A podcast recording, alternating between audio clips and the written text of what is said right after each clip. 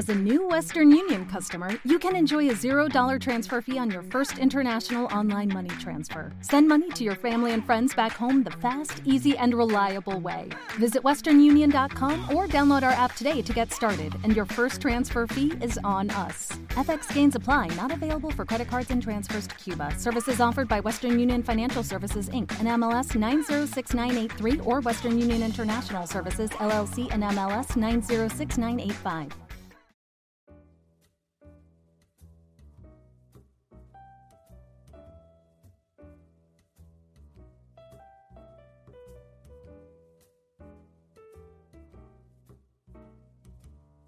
Buenos días, tardes, noches, madrugadas, gente bonita, gente coqueta, gente que está tan cerca y tan lejos con esta pandemia.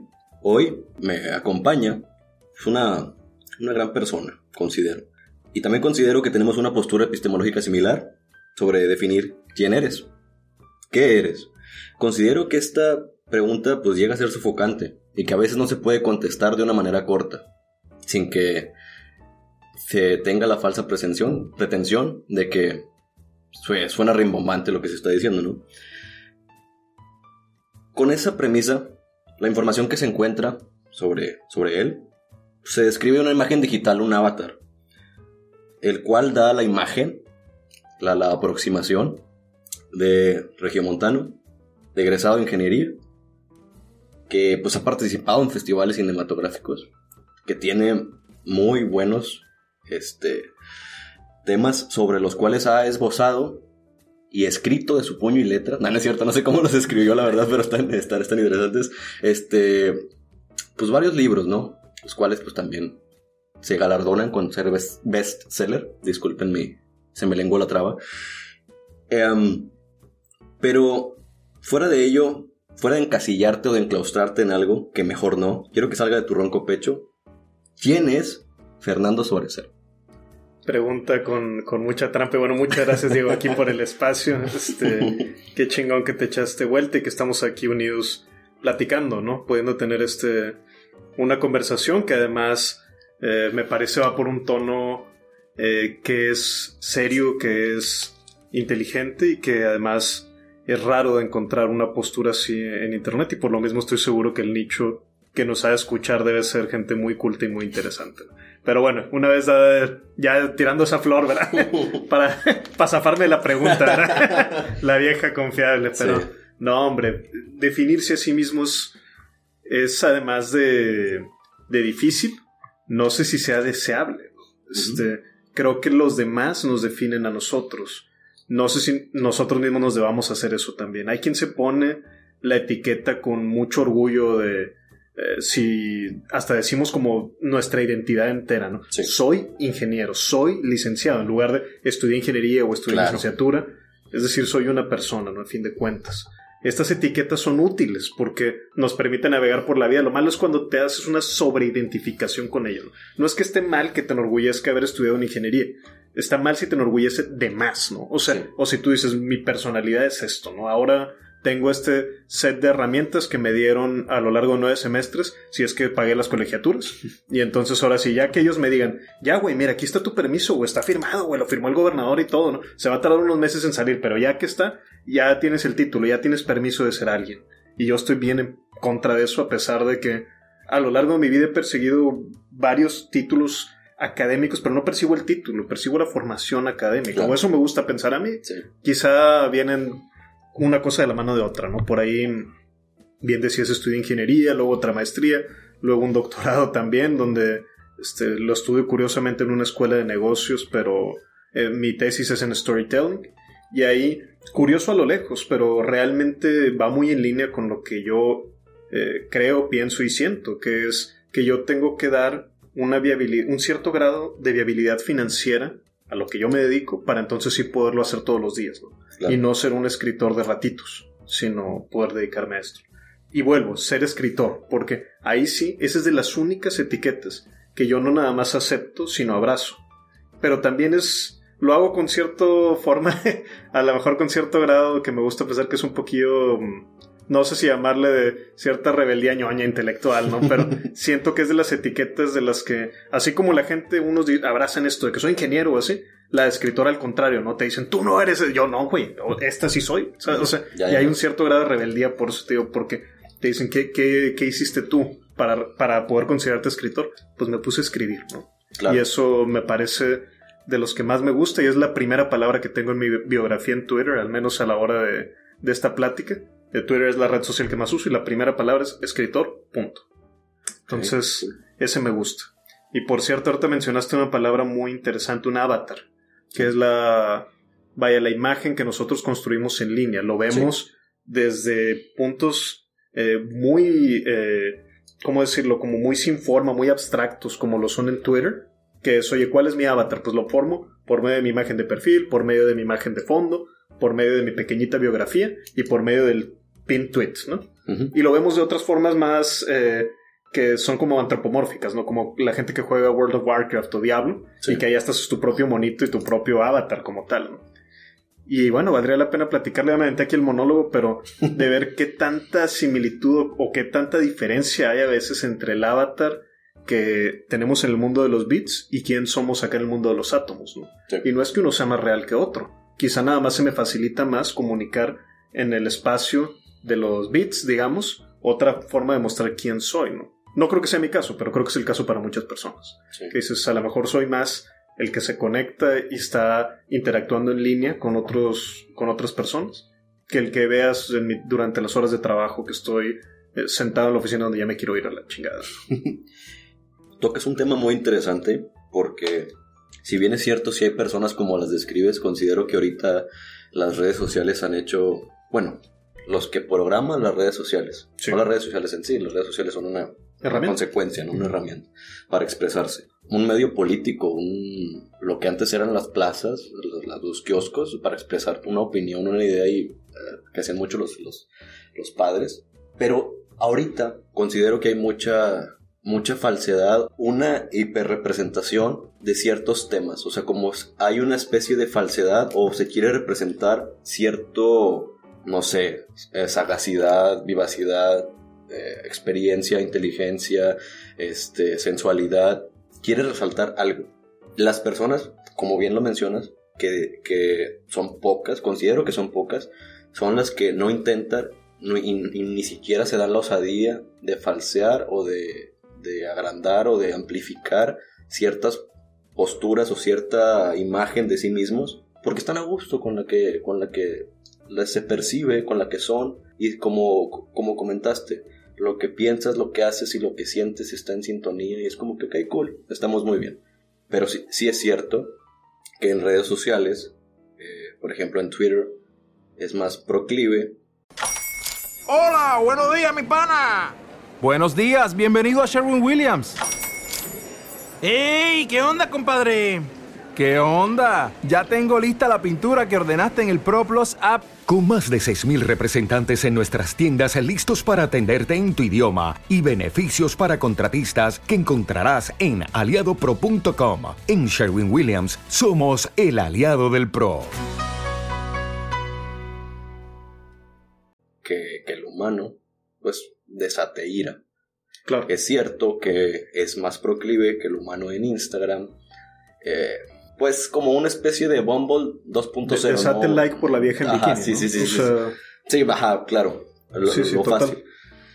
Y considero que sí es cierto. Eh, hay gente, como por ejemplo, ¿quién te diré? Que, que, no, que no hay ninguna diferencia en que yo pueda decir, ¿sabes qué? Lo puedo cotejar Sí, que, vaya, tampoco que diferencia significa que hay algo malo, ¿no? Durden, que, Durden. qué chingón personaje, y por cierto, no me gusta adelantar porque luego quizás se caiga, ¿no? pero, pero ya hablé con, con Durden y probablemente lo vamos a tener pronto en el podcast. Qué chingón, qué chingón. Sí, un tipazo. Buenazo, ¿no? Un tipazo impresionante que, es y que vive muy bien en diferentes plataformas, ¿verdad? Como dices. Sí, Nada de malo tendría que, que, que tenga más facilidad. No, estoy diciendo que, que, que en sí sea malo, sino que eso reafirma o refuerza el mismo algoritmo que te está dando eso en la red social. Claro, es que son... Me gustaba ahorita la, la comparación que hacías de la plaza pública, del que está gritando más fuerte. Creo que se parece mucho a eso nuestros espacios en redes. Me gusta pensar, eh, empujar un poco esa comparación donde eh, yo pienso que son como habitaciones diferentes. Entonces no te comportas igual cuando estás con tus compas que cuando estás en clase, que cuando estás en comida familiar, que si un día a los que les gusta ir a la iglesia y que van, este, a pesar de que sigue siendo el mismo, ¿no? Claro, Pe- claro. pero la atmósfera también juega y también marca una norma social como tal. Sí. Entonces es normal que no seamos exactamente la misma persona o lo vemos cuando lo somos, que pones el mismo post eh, y algún día hagan el experimento, ¿no? O sea, pon el mismo contenido de imagen, por ejemplo, que es la más flexible o versátil, ponla en Facebook, ponla en Twitter, ponla en Instagram y haz la videito y ponla en TikTok y mide cómo impacta diferente porque Sí. la atmósfera está esperando algo diferente de ti y de todo el entorno. Sí, sí, sí. Entonces, creo que pasa eso. Ahorita en Twitter, como dices, eh, curiosamente, los que usamos esa red desde hace unos 10 años, yo lo escuchaba un chingo de veces, güey. Yo lo decía también, es mi válvula de escape, güey. Ujú. Yo aquí puedo decir los chistes de humor negro, güey, los chistes de bebés muertos, güey, los chistes de todo lo que queramos y de... Y ahorita, güey, en algún punto que sí es más o menos claro, de hecho, para los que lo han estudiado, eh, resulta que Se pervirtió. Sí, hay un cambio de, mm, de visión por parte de la empresa donde dicen, ah, bueno, ¿qué me genera más dinero? Y pues resulta ser, para desgracia de muchos de los que estamos ahí, o a lo mejor no tanta, porque ahí seguimos, eh, pues poner a pelear a la gente, ¿no? O sea, resulta que hay más nivel del famoso engagement, que es algo de lo que miden mucho ahí. Y tú mídelo, güey. Di, oye, güey, ¿cuántas eh, noticias incendiarias han comenzado en Instagram o han comenzado en Facebook? O han comenzado en TikTok. Probablemente ninguna. Los primeros, los que truenan el bombazo, güey, siempre vienen de Twitter, güey. Ni siquiera son los que adoptan tempranamente, sino son los que eh, pondrías como, entre comillas, innovadores, ¿no? Como los primeros que detonan. Este, detonadores, quizás sea una palabra más precisa. ¿no? Sí. Aquí en este espacio lo que yo alcanzo a percibir es que se espera un grado de perfección inhumana de Sí. las personas. Y eso mismo lo vuelve un espacio donde eh, me encanta como lo dice mi compadre Adrián Marcelo, que es con el que tengo el podcast y que lo admiro muchísimo, dice, yo estoy jugando a Twitter, ¿no? Y entonces cuando yo lo empecé a ver así como... a Ay, vaya que lo ¿no? juegue. Y vaya que lo juega bastante bien este cabrón, ¿verdad? Y, y a mí me gusta también mucho jugar a Twitter, digamos, cuando tiras así lo que ya sabes que va a tronar, lo que ya sabes que va a generar enojos o risas o, o cualquier emoción fuerte, ¿no? Creo yo que esta... esta eh, cómo están amarrados los hilos donde se espera esta perfec- supuesta perfección de las audiencias y lo vemos en espacios tan absurdos como hasta en el fútbol, ¿no? O sea, vemos donde dices, oye, güey, es que este futbolista no se comportó de esta manera en un entrenamiento y le gritó a no sé quién. Dices, oye, cabrón, pues es fútbol, güey, no los estás viendo, ni los estás, o sea, ni tienes una filiación por la moral, tienes una filiación por cómo juega un equipo de fútbol, lo mismo por quien hace cine, lo mismo por quien hace cualquier disciplina, ¿no? Entonces, causa que la gente esté haciendo esto que a mí me molesta mucho, güey, cuando lo noto. Y creo que todos tenemos esa reacción visceral cuando alguien quiere aparentar ser virtuoso, ¿no? Cuando alguien dice, yo, fíjense qué bueno Sí. soy, qué moral soy. Sí. Y a mí me recuerda Sí. muchísimo a cuando era niño y eso venía desde el espectro político de derecha, ¿no? Tú veías al conservador, al religioso, Ah, sí, sí, sí. que traía esto y que te daba ese speech, ¿no? De, oye, eh, el Dragon Ball no lo veas, no es bueno, ¿no? O sea, y todo- y a mí me molestaba mucho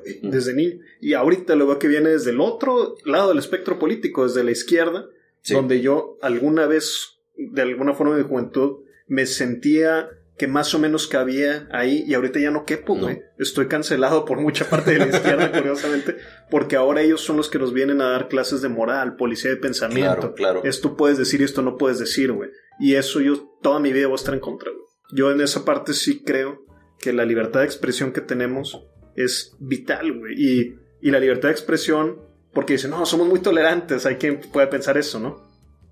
La tolerancia la mides cuando estás enfrente de alguien que opina algo que no te gusta. güey. Sí. Y entonces ahí es donde dices, ok, güey, querías que pudiéramos hablar, pues va, güey. Nomás que cuando esté enfrente de ti alguien que, si estás a favor del aborto, alguien que opina en contra, si estás en contra del aborto, alguien que opina a favor, igual con la legalización de drogas o más. Ahí es donde realmente vas a medir, donde, oye, güey, y realmente dices, güey, pues podemos tener una conversación, incluso podemos ser amigos, no, no es que sea, por más que nos hayan más o menos entrenado con estos algoritmos y con estos incentivos sociales que nos dan de likes, favorites y que el que tiene más like gana el supuesto argumento, lo cual es una pendejada. este, donde, ah, no, güey, no puedo ser amigo de este porque opina diferente de mí en el aborto. Y diré, puta, güey, pues te salvaste del pendejo que piensa eso, ¿no? Porque yo puedo tener amigos muy queridos donde tenemos posturas diferentes y eso no nos hace que seamos ni menos dignos, ni menos inteligentes, ni menos cariñosos, ni menos... en- ahora sí, güey, eh, que ni menos personas, ¿no? Y si, si cupiera el decir buenas personas también, güey. O sea, son temas complejos a los cuales, a lo que hay que tenerle miedo, esas son las respuestas sencillas. Y lo mismo, güey, apresurizar un tema donde te digan, oye, güey, de esto no hables, güey, de esto tienes prohibido hablar. Puta, no, cabrón. O sea, más urge hablarlo, más urge despresurizarlo, güey, porque cuando a ti te dicen no puedes hacer esto, nada más lo que estás haciendo es cerrar la tapa y, agitar el refresco, ¿no? Cuando lo abras va a tronar. Qué interesantes posturas acabas de esbozar, güey, porque considero que totalmente como lo describiste, lo que antes se esperaba de la derecha, ahora viene de la izquierda, o sea, ya no sabes ni por dónde te va a llegar el chingadazo. Creo yo. ¿qué crees tú, güey? ¿Que tenga que ver con el poder? O sea, porque aparentemente no tenía que ver con la ideología política, ¿no? Porque los dos se pusieron así en el momento en que, en que fueron mayoría, ¿no? Entonces no sé si tenga que ver con eso, güey. Nu- nunca me he puesto a estudiar el, el poder como tal. Y ahora, que Foucault está cancelado, pues ¿cómo le vamos a hacer? ¿Con Oye, qué sí, sustentamos. ¿Con qué la- sustentamos la esta pendejada que madre, vamos a güey? decir, no? Porque uno puede leer, o sea, yo te podría decir de la, de la fetichización de ciertos temas con respecto a la superioridad moral o el postureo, el cual siempre he criticado, a la, Sí. la- eh, la corrección política, pero está basado en el postureo, considero. Sí. digo, eh, yo so- soy un pendejo, no sé nada, como, como Sócrates solía decir. Sí, sí, sí. Este, yo solo estoy comentando mi postura epistemológica sobre cierto tema, puede estar bien o mal, no lo sé. Sí, yo tenía un tío que me decía lo mismo, me daba mucha risa. Tó- Tómalo de la opinión de un pendejo, güey. y luego decía algo bien inteligente. No, no, no, no, no, no es la idea, voy a decir algo bien relativamente eh, tonto. Iba a decir una pendejada. Pero bueno, a lo que voy con esto es, mencionas la policía del pensamiento. Creo que eso es algo que... Policía de la verdad, perdón, estoy, me, estoy yendo más, más denso. La policía de la verdad, como se describió en 1984, güey. Considero que es algo que ya está pasando. Pero Sí, no claro. son las personas. Son los, son los algoritmos. Y es el, el- el- el algoritmo de Facebook que no te deja poner negro porque lo sacó de contexto. Y probablemente Sí, claro. el algoritmo que está leyendo este episodio va a mandarlo a la jodida como ya me mandó otros en anteriores ocasiones por algo que está fuera de contexto. Sí. Considero que eso es importante. Mucho, Sí, dijiste una palabra que no se valía decir. Exacto. Ta- tanto como eso. Es, es por Claro. co- como, como bien lo mencionaste, solo estás eh, metiéndole un mento a una botella y agitándola. Así es. Porque lo, lo- lo estás, lo estás suprimiendo. Y no sé qué tanto esté, esté funcionando el hecho de que se supriman las cosas. Eh, la, la izquierda, que ahora pues de cierta manera está en el poder, está haciendo cosas que eran solo pensadas por la derecha. Sí. Y la derecha está haciendo cosas que antes eran solo pensadas por la izquierda. Claro. Así que ahorita ya la, la gente ni siquiera sabe, o sea, su brújula política eh, Está perdido. ya no sabe ni qué onda, ¿no? Sí, sí. Eh, reitero en lo del postureo y en lo de en lo de una especie de egocentrismo como es yo en mi virtud de conocedor absoluto de todos los temas te digo a ti pagano inmundo vulgo que lo que se puede hacer y lo que no se puede hacer es esto ¿por qué? porque la inteligencia o la supuesta inteligencia es muy autoritaria y se enamora mucho de sus ideas Claro. y no las debate. Chécate los, los zurdos radicales. No, son- esos güeyes no debaten, esos güeyes. No, no, estás- Esos güeyes, cada comentario es una autofelación y una esperanza de que los demás perciban para que también, ajá, para que también se, se bajen. Y es, güey, por, güey, ¿qué, qué estás diciendo? Lo Claro. que comentas de que puedes tener amistades, eh, o no, no necesariamente amistades, pero sí, sí se pueden forjar conversaciones, claro. conversaciones, claro, este, con posturas transversales o radicalmente opuestas y estar muy bien, muy, muy, este, en paz con ello. Obviamente si dices que orilló a esa persona a pensar eso. Pero volvemos a lo mismo, solo es tu postura epistemológica. A lo mejor están hablando de la misma cosa, pero no lo pudieron ni siquiera expresar, porque también obviamente el lenguaje que estamos eh, pensando en el que estamos hablando nos ata de cierta Claro. manera a que semánticamente y estructuralmente se, se, se- se arrojen palabras de cierta forma que a lo mejor ni siquiera tú tenías la, la información para que te dé soporte lo que estás diciendo o sí. Lo que, lo que hay que combatir y considero que hay que combatir son las ideologías y los dogmas. Absolutamente de acuerdo. Yo todos los días intento no seguir una ideología. No siempre lo logro, pero es lo que intento, ¿no? Lo cual ahorita parece ser algo controversial porque me dicen, no, entonces, pero tú qué eres, ¿no? Ya ves, me, me, me, me Y con la pregunta que como llego así, oye, ¿qué, qué- quieres ¿qué eres? Pe- Pero me refiero a, a en qué cajita cabes, ¿no? O sea, ah, Ah. entonces eres ateo. Es que yo también Y yo, y yo, de ello. y yo, ¿cómo, güey? O sea, sí, no, soy no religioso, pero de alguna forma no lo digo para provocar, ¿no? Lo, Oye, no, pero es que esto que estás diciendo, entonces es existencialista. Ujú. Tú, porque estás citando a Sartre, es existencialista. Y yo, pues es de quien más he aprendido de las influencias principales que tengo, al menos del ramo de filosofía, de lo poquito que he leído. Sí.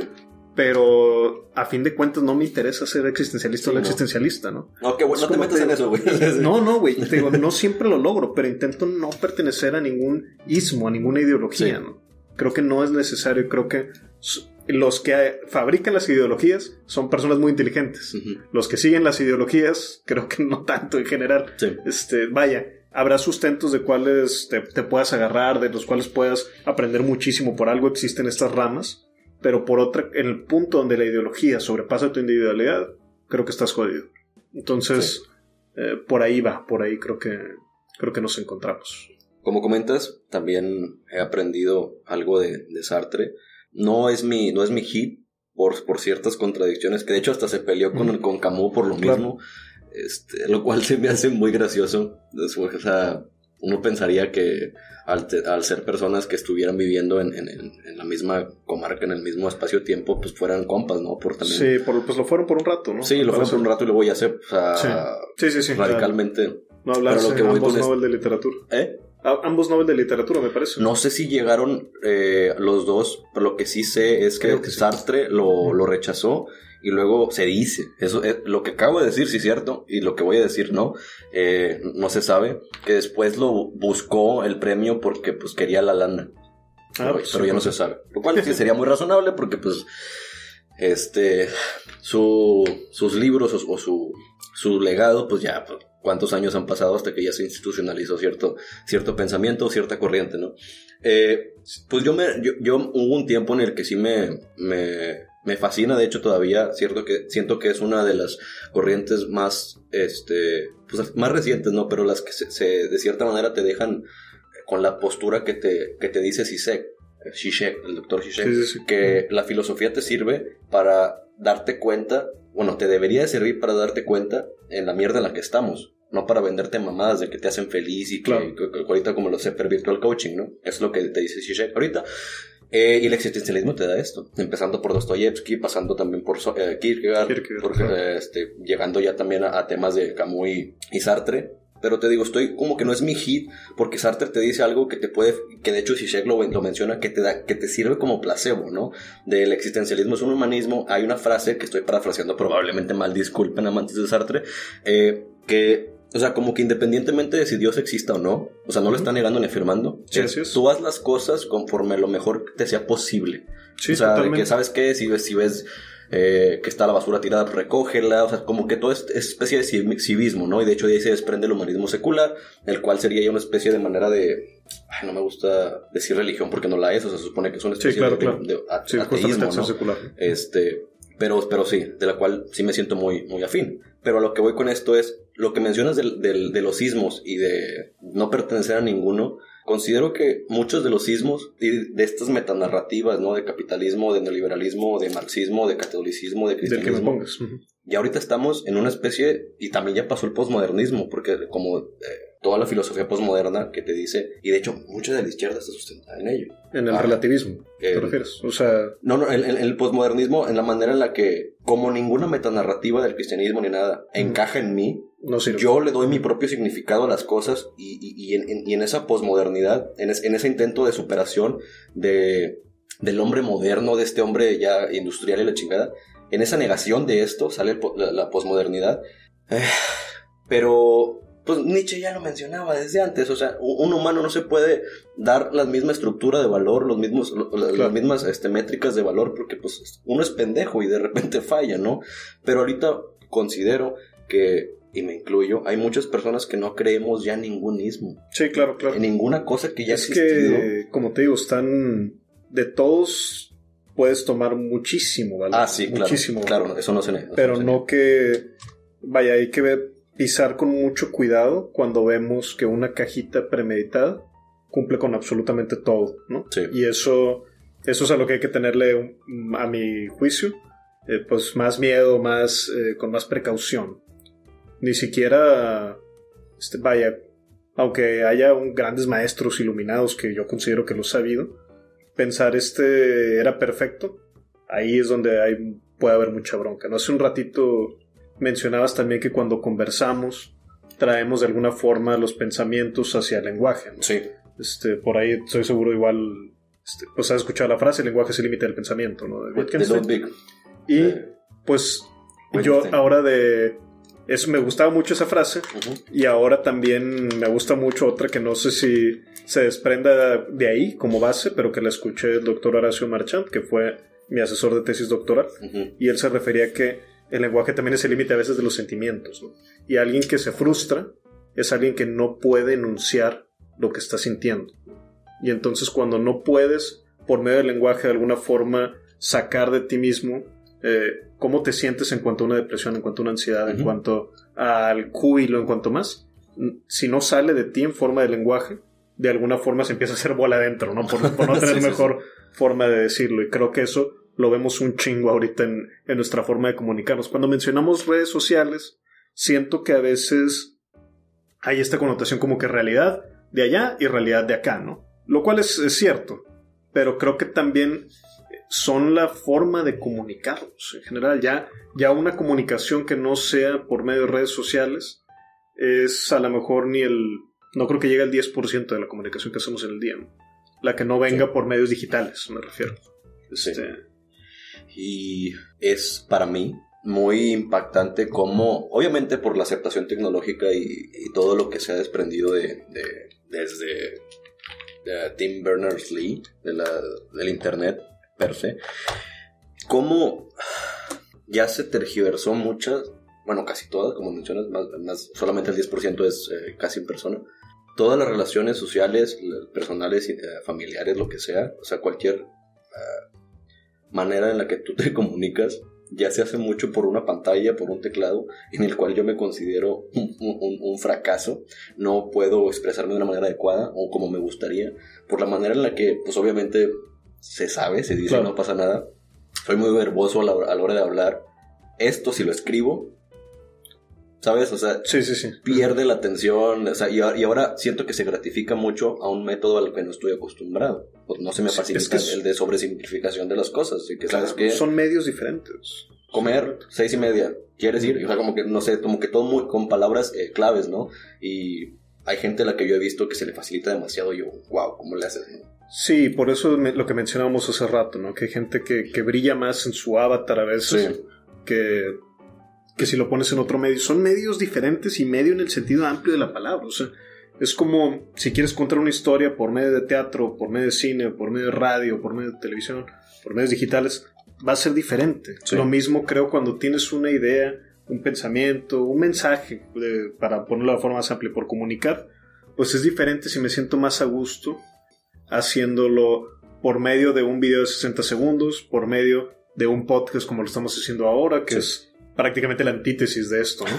Eh, o si lo podemos hacer de una forma... A mí me gusta mucho, me- y Twitter me gustaba, yo creo que aún más cuando era 140 caracteres, porque me entrenó a, a- a ser preciso con A uso de la palabra. Sí, lo más poderoso que pudieras eh, hacerla, y entre más corto y contundente, tenía un impacto mayor, ¿no? Y entonces es un reto. Dices, ¿hasta dónde puedo simplificar sin sobresimplificar, ¿no? O sea, y ese es el reto del comunicador moderno, yo creo. ¿Cuántas piezas puedo quitar del Jenga sin que se me caiga la torre? Pero si quito una más se perdió, güey. Entonces, esa ya no la quito. Ya. Entonces, saber hasta ahí, creo que es lo que ahorita eh, le, da mucho filo a un comunicador donde puede ser muy contundente y que se replique el pensamiento que tiene. Y curiosamente, ahora de los que creo que hay que voltear a ver y aprender, son de, curiosamente, algunos, pues voy a decir de forma general, a lo mejor no está bien empleado, pero de pensamientos eh, de sabiduría que generalmente lo veo con- más con los orientales, que solían hacer en pensamientos muy cortos, en especie de aforismos En aforismos. este, estos pensamientos tan brutalmente contundentes y que te dejan pensando, ¿no? O sea, el otro día vi una frase, se la atribuyen a Buda, no sé si es cierto o no, pero que decía en una, vela eh, puede prender miles de otras velas y no eso no hace que dure menos ¿no? encendida. Y entonces ahí dices, ay cabrón, o sea, este era un tuitazo, ¿no? Nomás que lo escribió hace, hace más de dos mil años, cabrón. Por Pero, pero era un tuitazo, ¿no? O sea, y entonces, curiosamente, Fab. Fab, sí, pero eso funcionaría muy bien en este momento. Este. Y vaya, es, es forma de comunicar diferente. Sí. A mí me hace mucho. Mucho ruido todavía. A lo mejor y. Porque soy un, romántico empedernido de la palabra y de, de- de- del journaling y todo lo que tenga que ver con escribir. Y, y no. No hacer aforismos, aunque también los hago, ¿no? Pues en Twitter te digo, premia, premia los 140 caracteres. Sí, bueno, ahora ya son 280, ¿verdad? Sí, sí, Desde sí. hace unos años, pero Ya. sí, sí, la precisión del lenguaje. Ajá, la- y también, o sea, es- eso está En chido. su momento, ahorita, Sí, quién sabe. ahorita ya abro hilo y ya había 47, Sí, 47 partes del hilo, ¿no? Y lo está, bueno, no lo puedo decir a nivel estadístico general, pero a nivel de, personalmente, como soy un usuario más o menos hardcore de, de Twitter, sí puedo decir, si pones la misma frase acompañado, no acompañado de una imagen, vas a ver un impacto totalmente diferente. Y, y vaya, eh, es otra herramienta de comunicación. Ahorita lo están haciendo más, lo vemos con donde puedes compartir videos, puedes compartir imágenes, Ujú. puedes compartir stories y se empiezan a aparecer unas habitaciones a las otras. ¿no? Sí. Con esto. Y, y eso también, qué bueno que comentaste lo de las habitaciones. Eh, ah, bueno, y también para, para platicar un poco de un experimento. eh, en pro de la, de la seguridad y la privacidad de mis datos, en un momento hice una especie de, de, pues de diogenización, ¿no? Y fue, pum, me desconecté de todo. Ujú. Y estaba, estaba bien, ¿no? Y, y curiosamente lo que me hizo volver a entrar a todo este tema de redes sociales fue un profe que andaba ahí de, de millennial, ahí de, de hipster, y haciendo el grupo de la, de la facultad en redes sociales. Y yo dije, wow, ¿qué onda? O sea, que hasta ya un señor de, de mediana edad ya se adaptó plenamente a las redes sociales y aquí está utilizándolo como método de enseñanza, ¿no?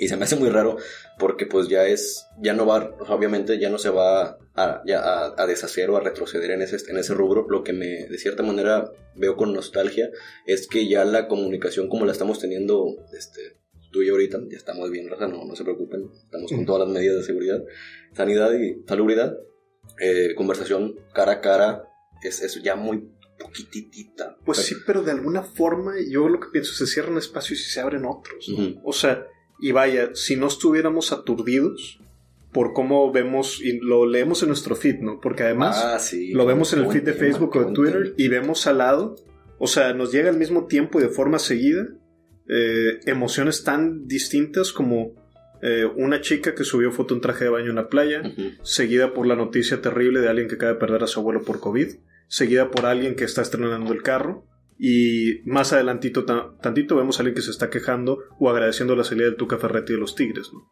Entonces, para nuestro cerebro es una especie de sobresaturación, ¿no? Sí, O sea, claro. ¿Qué estoy Claro, sintiendo, güey? Si no me pegó la lujuria del principio, me pegó la tristeza del segundo, o si no me encabroné porque yo pienso diferente y que el Tuca se hubiera quedado más años, o sea, y entonces es como presionar a todos los botones emocionales al mismo tiempo. ¿no? Sí, claro. Pero yo pienso que esta sobresaturación que muchos sentimos y que no somos poquitos, güey, es lo que generó que el espacio como en el que estamos aquí tú y yo en este podcast pueda existir. Si nosotros hubiéramos hecho este mismo ejercicio, digamos en el 2005, que ya había tecnología más que suficiente como para Ya poder había hacer podcast, o ya tenía un, Sí. Nokia que se giraba y de- de- había una, una parte que se ponía en podcast y yo, ¿esto qué? esto. ¿Qué es esto, güey? Sí, güey. ¿Qué se come? Sí, sabes? sí, pero no hubiera habido tanta gente que estuviéramos diciendo, puta, güey, qué gran valor tiene esto, güey, porque de Sí. alguna forma es un contrapeso, o así lo siento ahorita, y puede cambiar, güey, o sea, puede que en dos, tres años ya el podcast esté infestado de pura mierda, güey, nos tengamos que ir a otro lado, güey. Pero en este momento creo que esa es la respuesta de la, la industria, güey, Sí, claro. justamente, y la respuesta de la que formamos parte, güey. Totalmente de acuerdo. Y considero que eh, es lo, lo que mencionas como aturdimiento. De hecho, hay un- también lo conocí por Twitter. Este Simón Levy. Y me gusta, o sea, tiene una manera muy interesante de de repente de poner tweets o de, o molestar a, la- a ciertas personas este, en la política. Eh, mencionaba que sí, o sea, que estamos, o sea, que hay un aturdimiento total de las redes sociales, por las redes sociales, o debido a las redes sociales.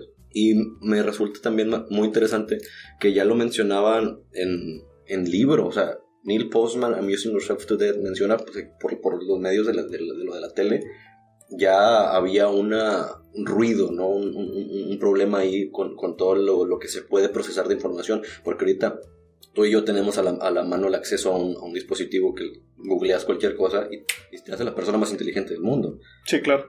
Pero a lo que voy es que este, este dude, este Neil Postman, menciona una frase de Information Action Ratio. O sea, el, el- ¿qué, tan, ¿qué tanto puedes hacer con la información que se te está dando Sí. en cierto... eh, Me va a causar que actúe distinto ajá, haber consumido esto. ¿no? Y, al- ajá, y a lo que voy es, pues hay cierto... O sea, por más que yo te aviente información, no la puedes procesar. Así es. O sea, pero ahorita es qué haces con lo que se te está dando y qué es lo que con lo que te está haciendo que, que te quedes ahí. Sí, es Que que- Creo que es ahí lo, lo que se están aprovechando los algoritmos de las redes sociales. De hecho, pues obviamente ya no sé si has visto lo de este ah, Social Dilemma de, de Netflix. No. Bueno, a- ahí te explican y de hecho salen los programadores de que sabes qué, pues yo hice este, este algoritmo y pues por eso la gente cree que la Tierra es plana y todo este tema. Wow. Sí, de hecho muy fuerte, muy muy mal, muy mal el rollo. Eh, considero que, eh, eh, ah, como ya sabían por toda la literatura, que había Information Action Ratio, intentaron aprovecharse de ciertas emociones que te triggerían más que otras. Por Claro. ejemplo, mencionaste lo del Tuca. Mucha sí. gente se va a ir de que, ah, yo quería que se, o sea, como que a, a- a la queja, al- Claro. al- a No, la y polarización. en marketing está muy probado, güey. El, Mm. el odio te genera más que el, que el cariño, ¿no? Sí, Otra frase, lo traigo muy en mente, ojalá y lo vea muy pronto el doctor Horacio Marchand, pero me encanta cómo lo resumía. Decía, Ujú. puedes formar una religión sin Dios, pero no sin diablo. Y esta frase no es Órale. nueva, ¿no? O sea, dije, wow, cabrón. O sea, para contexto, Horacio tiene un doctorado en mitología, en mitología y psicología profunda. Entonces, te has de imaginar la formación que tiene el- con, con las credenciales que dice esto, ¿no? Sí, sí. Y lo vemos todos los días. ¿no? Yo creo en esta parte, como dices, ¿qué haces con toda esta información que recibes? El otro día lo intentaba estructurar, finalmente los humanos somos esquemáticos, ¿no? Y cuando yo lo puedo poner en dibujo ya lo entendí. Bueno, más o menos es, Sí, sí, sí. es la forma para mí más elegante que existe de poder eh, comprender algo, es cuando ya puedo dibujar cómo está conectada una cosa con otra. Con grafía, o sea, escribirlo, poder, poder eh, trasladarlo. Exacto, exacto. Y más, y vaya, ahora yo diciendo al principio del podcast, escritor, ¿no? Pero más que ponerlo en párrafos, me refiero a poder hacer un esquema, ¿no? O sea, poder hacer un dibujo de esto más o menos funciona así, aunque sea un modelo muy precario, ¿no? O sea, me lo decía un profesor ahí mismo en, en el doctorado, profesor de economía, decía que si tú le pudieras dar a alguien, decías de cuenta que, digo, es un ejemplo un poco antiguo, güey, pero decía que le hicieras un, un croquis, ¿te das de cuenta? Donde decía que eran muy, muy normales en los 90s y 2000s, donde en una hoja de papel te dibujo cómo te vas a ir. Entonces pasas esta avenida, pasas tres calles y luego una vuelta a la izquierda y luego a la derecha en el Oxxo y dos casas, ¿no? Y entonces decía, lo dibujabas como hasta en una servilleta, ¿no? Decía, así yo te hubiera dado una foto satelital y dicho, aquí está, güey. Así puedes llegar, ¿no? Por arriba del, como un mapa, digamos, ¿no? O decía, es más útil el croquis, es más útil el modelo. Dice, porque le pones lo que importa y le quitas lo que no importa. A mí no me, no me importaba cómo era todos los detalles que voy a ver de, en la foto satelital, ¿no? Me importaba saber cómo llegar. Entonces, volviendo a esto, perdón que le, le di ahí una vuelta grande, pero entonces me ponía a pensar esto de lo... Hay un modelo de tweet muy famoso, ¿no? Que eh, X cosa no es una personalidad, ¿no? Es un meme escrito, ¿no? O sea, sí, sí, sí. entonces, traer tu camiseta de tigres no es una personalidad, ¿no? O sea, decir que soy ingeniero no es una personalidad. O sea, medio podcast todo le, esto. le, le- le desagrada tener un podcast no es una personalidad. Sí, no, O sea, tampoco. todo así. este, Sí, sí, sí. Pero entonces me puse a pensar, bueno, ¿qué sí es la personalidad? ¿Qué sí es la identidad? ¿no? Identidad que es una palabra muy fuerte y muy bella, ¿no? Porque a veces yo pienso eso que... Y vaya, yo sé que aquí a lo mejor voy a perder a mucha gente, pero yo pienso que el, el género es una identidad. ¿no? Por eso así decimos, me identifico como hombre. O incluso la gente que dice, ah, bueno, este, soy hombre biológico, pero me identifico y uso la palabra identidad. Creo que, este, por ejemplo, la identidad no viene muchas veces o no debería venir de, de nuestro color de piel, de nuestro color de cabello, de nuestro color de ojos, pero creo que es algo de la identidad sí viene del género con el que, vaya, con el que nacemos, ¿no? Sí. Este, y bueno, ahí es algo fuerte y es algo que quizá no me compete, pero es lo que opino al menos en este momento. Quizá luego me pueda arrepentir de lo que digo. ¿no? Pero a lo que digo, entonces, bueno, entonces, ¿quién sí? O sea, de- o sea, esto no es una persona, entonces, ¿qué sí es? no? Y regresando aquí lo ponía como en tres y luego un buen amigo ahí que, este, que estuve en un podcast con él me lo complementó con un cuarto nivel, pero yo decía, bueno, al menos son tres niveles, ¿no? Que es, ¿qué consumo? Y ahí viene de entrada, ¿no? O sea, ¿qué inhalo? ¿Qué, qué me llega y- en el día, ¿no? ¿Qué, ¿Qué estoy viendo en mi Twitter, a quién sigo? ¿Qué estoy viendo en mi Instagram? ¿Qué estoy viendo en la televisión, güey? ¿Qué estoy escuchando en el radio? ¿Qué estoy escuchando a mi familia, a mis amigos? ¿Qué consumo, no? Y cuando yo estaba pasando por mi adolescencia, yo pensaba que eso era mi personalidad, ¿no? Yo decía, ah, güey, yo quiero conocer una chava que escuche Misfits como yo, güey. O sea, porque cuando yo la consiga una chava así, güey, pues vamos a hacer eh, un match total, ¿no? Porque nos somos iguales, güey. Ahorita a mis 31 años pienso que es una estupidez, güey. Pero en ese entonces yo decía, porque yo confundía en ese entonces decía, lo- yo soy lo que consumo, güey. Ahorita creo que ni al caso, güey. Entonces, es el segundo nivel, ¿no? Donde dices, ah, bueno, el primero es que consumo y el segundo es qué opino, ¿no? ¿Qué pienso? ¿Qué siento? ¿Qué tengo que decir, güey? Y ahí creo que es donde mucha gente da estas. basa mucho, mucho, mucho porcentaje de su identidad en esto en Twitter, ¿no? O sea, lo vemos y todos tenemos al compa, yo creo que ya nos lo estamos imaginando en este momento, donde dices, ah, ese es el güey que opina supuestamente educado de todo. ¿De qué opina? Del tema que Twitter diga el día de hoy, ¿no? Que el algoritmo te marca. Si es de hidrocarburos, este güey es un chingo de hidrocarburos. Si es de ley fiscal, este güey es un chingón en ley fiscal. Si es de eh, fútbol europeo, este güey es un chingón en cómo funciona la FIFA. Si es de, o sea, y lo vemos en un campo y otro y otro, y es el güey que tiene, que se siente un chingón porque tiene opiniones edgy, ¿no? Opiniones como picudas, opiniones que, del que sabe, ¿no? O sea, y eso, puta, güey. O sea, está bien, güey. Es más que consumir, pero de alguna forma tampoco somos lo que opinamos. Creo que en el tercer nivel es somos lo que hacemos. Y bueno, complementando lo decía Galeano, güey, somos lo que hacemos para cambiar lo que somos. Este, Eduardo Galeano, una gran frase bellísima de, de este gran escritor, pero a fin de cuentas, si yo estoy opinando que es muy importante que cuidemos nuestra salud, porque si no nos va a llevar la chingada, pero tú me estás viendo y traigo los dedos naranjas de comer rufles de queso, pues hazle caso a los dedos, güey. O sea, no, no me hagas caso a lo que te estoy diciendo, ¿no? Entonces es, ¿qué consumo? ¿Qué opino? Pero ¿qué hago, no? Y creo que conecta con esto que dices, information to action ratio. Y el, el complemento de este esquema ahí que sigue en construcción, güey, pero me lo dio Carlos Mercado en un podcast que lo acompañé.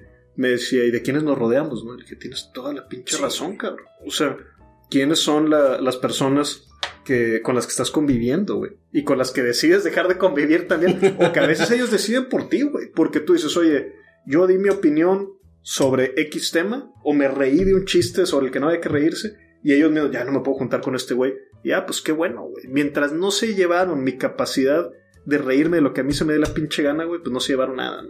No se llevaron tu caja de la risa. Sí, güey, no se llevan mi caja de la risa, no o mientras no se lleven tu ternura, o mientras no se lleven lo que Sí, sea que sea importante, ¿no?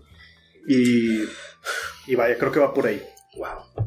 Luego Ay. dibujaremos este esquema, güey. Sí, sí, no, no, no. Ah, regresando al tema del esquema, si quieres, hay una frase de, de- que se le atribuye a Da Vinci, te digo, ahorita ya cualquier. Sí. De que, este, máquina del tiempo. No, Da Vinci la hizo. la chingada. Claro, claro. O sea, Sí, Da Vinci o si no Tesla. sí, Esos son o los dos que. No dejan de cromarlos, güey.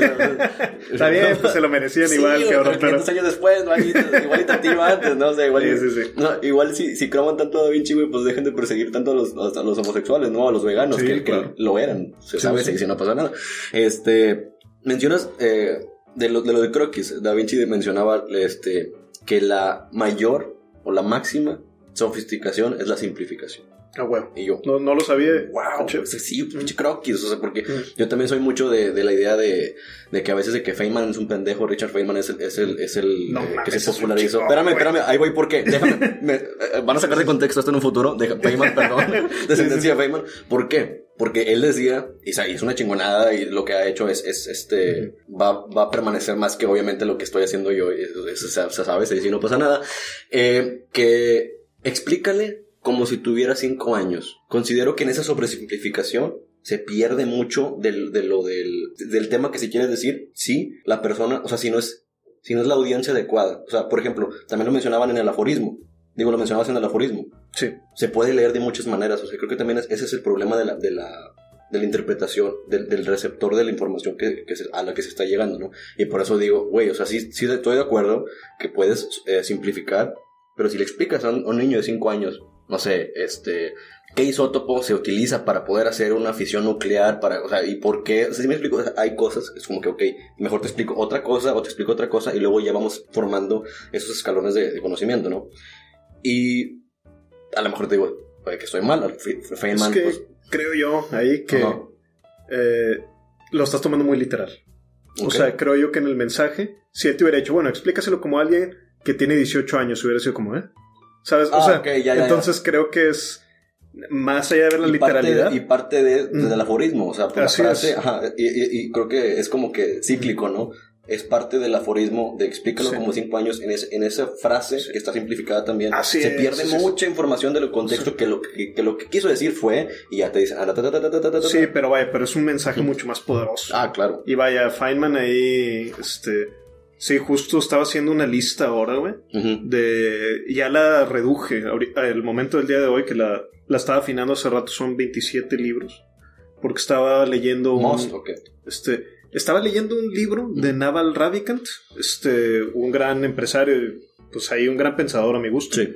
Y entonces al final tenía recomendaciones del libro. Y el güey decía, ah, sí, güey, este libro es de los que voy a poner una cajita para mi hijo, ¿no? Y entonces dije, ah, güey, si yo hice una cajita de libros para mi hijo, güey.